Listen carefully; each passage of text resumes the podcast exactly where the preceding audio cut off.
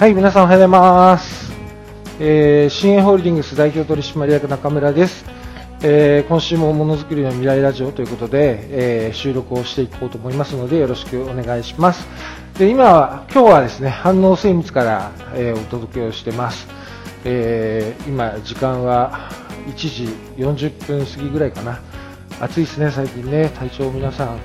崩さないように。ねはい、えー、じゃ今日はですね、えー、先週末、千葉市、えーま、ビーチフェスタ、千葉市ビーチフェスタって花火大会ですね、千葉市の花火大会に、えー、新栄工業が協賛をしたという話から、えー、していこうというふうに思います。で前々からあの、ま、業績に,、えー、に余裕があるときはですね、えー、花火大会に協賛をしてるんですけれども、えー、今年はですね4年ぶりあのコロナでずっと中止だったので4年ぶりということで、えー、協賛をしていました。でこの新栄工業の花火大会への協賛は従業員さんにチケット協賛チケットですね。協賛席のチケットを配布するのででなおかつあのご家族の方もいいですよということで、えー、いつも新栄工業ね、協力してくださっている従業員さん、その従業員さんの家族の皆さんということで、えー、チケットを無料でこう福利厚生で配るので、えー、結構従業員さんには人気の高いイベントだったりします。また来年も協賛できるように、えー、事業活動みんなで頑張っていきましょうっていうような感じで。で、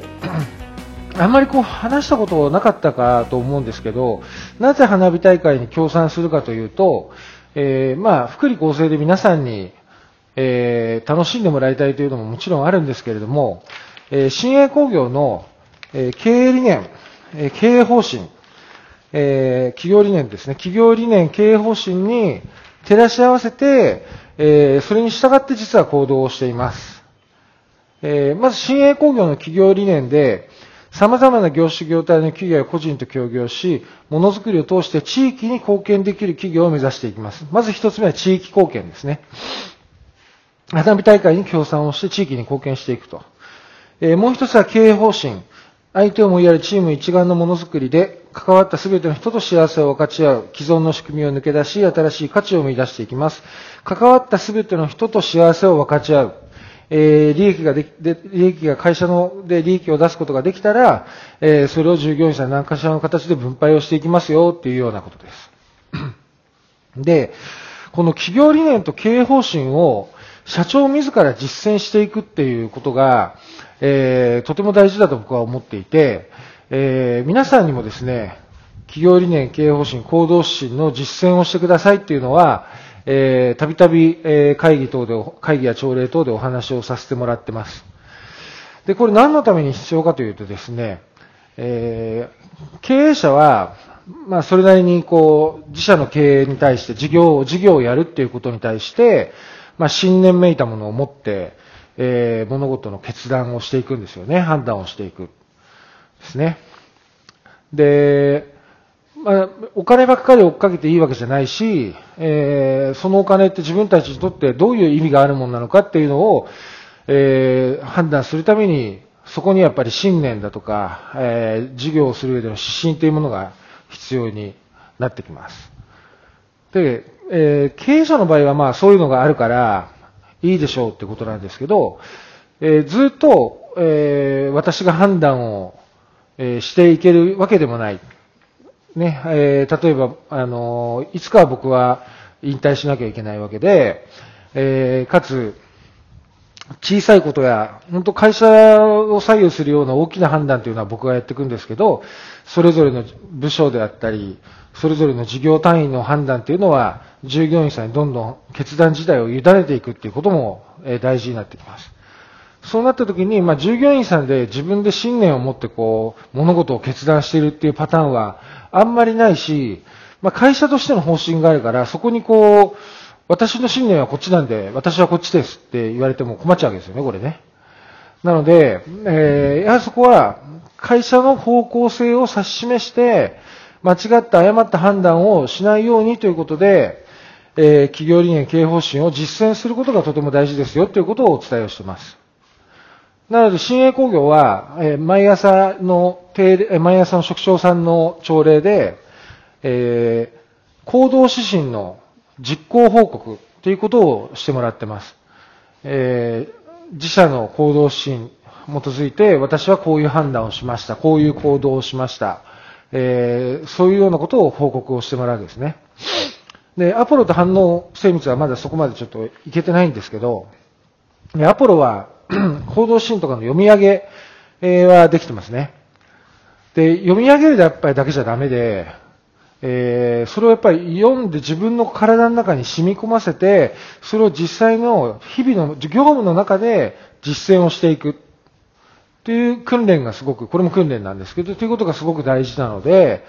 えー、いずれ、えー、アポロも反応精密も、あの、行動指針の実行報告ができるように、えー、していってもらいたいなというふうに思います。なので、花火大会の協賛っていうのは、私としての、え、企業理念と経営方針の、えまあ、実行報告ということですね。に基づいてやりましたということです。うん、はい。ということで、えー、それが一つ目です。で、二つ目は、えー、前回の続き、えー、私がこう、生産管理を、えー、やらなきゃいけなくなって、その上でこんな苦労やこんな大変なことがありましたっていうような、えー、お話をさせてもらったと思うんですけど、今日はそこら辺のお話をちょこっとだけ、えー、してみようかなというふうに思います。で、皆さんもよく普段の業務の中で、あの、人に教えることって難しいですよね。あと人を教育することって部下を教育することってやっぱ難しいなっていうふうに思われると思うんですけど、あの、ともすればこう、自分でやっちゃった方が早いし、クオリティもいいかなっていうんで、あの、自分でやってしまいがちになるんですけれども、えー、実はそれって、まあ、自分が本来果たさなきゃいけない務めから実は逃げてるパターンであることが多くて、やっぱりもうその人はできるわけですよね。自分ができるんだから早くやっちゃうってことはその人はもうできるわけですよ。じゃあ組織の継続性のためには、できる人はもうやらない方がいいんですなってできるようになったんだから。じゃあ自分ができる能力だとかできる技術っていうのを、いかに今できない人に伝えていくか。っていうことがすごく大事。で、自分はあくまででき今できないことに対してチャレンジしていくっていう姿勢がすごく大事です。で、ま、まさに私、金型の技術者の育成ってことに関しては、そういう状況になってしまってですね。だってもう僕は生産管理でもできないんですもん。で、えー、やっぱり僕以外の誰かにできるようになってもらわなきゃいけないっていう状況になったんですけど、やはりですね、まあ、金型と、僕が教えるスキルが足りなかったのもあるし、金型っていうもののをこう教えることだったり伝えることの難しさっていうことでもあるんだろうけど、やっぱなかなかね、僕もうまくいきませんでした。肝骨の部分だったりね、あと感覚的な部分だったり、まあ知識だとか経験のもあっただろうし、で、そういった中でまあどうやったら、えー、この金型っていう、金型っていうことを覚えてもらえるのかなと思って、あの、まあ、その当時いたこの子はっていう子に、あの金型の部署に移動してもらって、で、以前、前々回ぐらいに私がこう、あの、自分の友人が片屋さん、まあ、自分の友人の親父さんがですね、親父さんが片屋さんをやってたとお話をさせてもらってたと思うんですけど、えー、そこにこう、お昼ぐらいから夜の10時ぐらいまで、えー、ずっとそこで金型の仕事を教わって習得させてもらったっていうことをお話したと思うんです。同じようにその子をね、そっちに送り出したりとかもね、当時しました。覚えてもらいたくてね。うん。で、あともう一つ、あの、すごく難しかったのが、あの、予算ですね。で、当時新鋭工業は金型を外販するっていう能力がなかったので、まあ、金型を外販してそれがビジネスになればその人件費予算ってそこでペイできてる、ペイできていくんですけど、あの、新鋭工業はまだ、あの、金型を受注、金型単体を受注して、それで商売をしていくっていうような、あの、商習慣というか、あの、商売の構造はなかったので、あくまでそのメンテナンスって言って、そのお客様から対価をもらえない中で技術者の育成をしていかなければいけなかったんですね。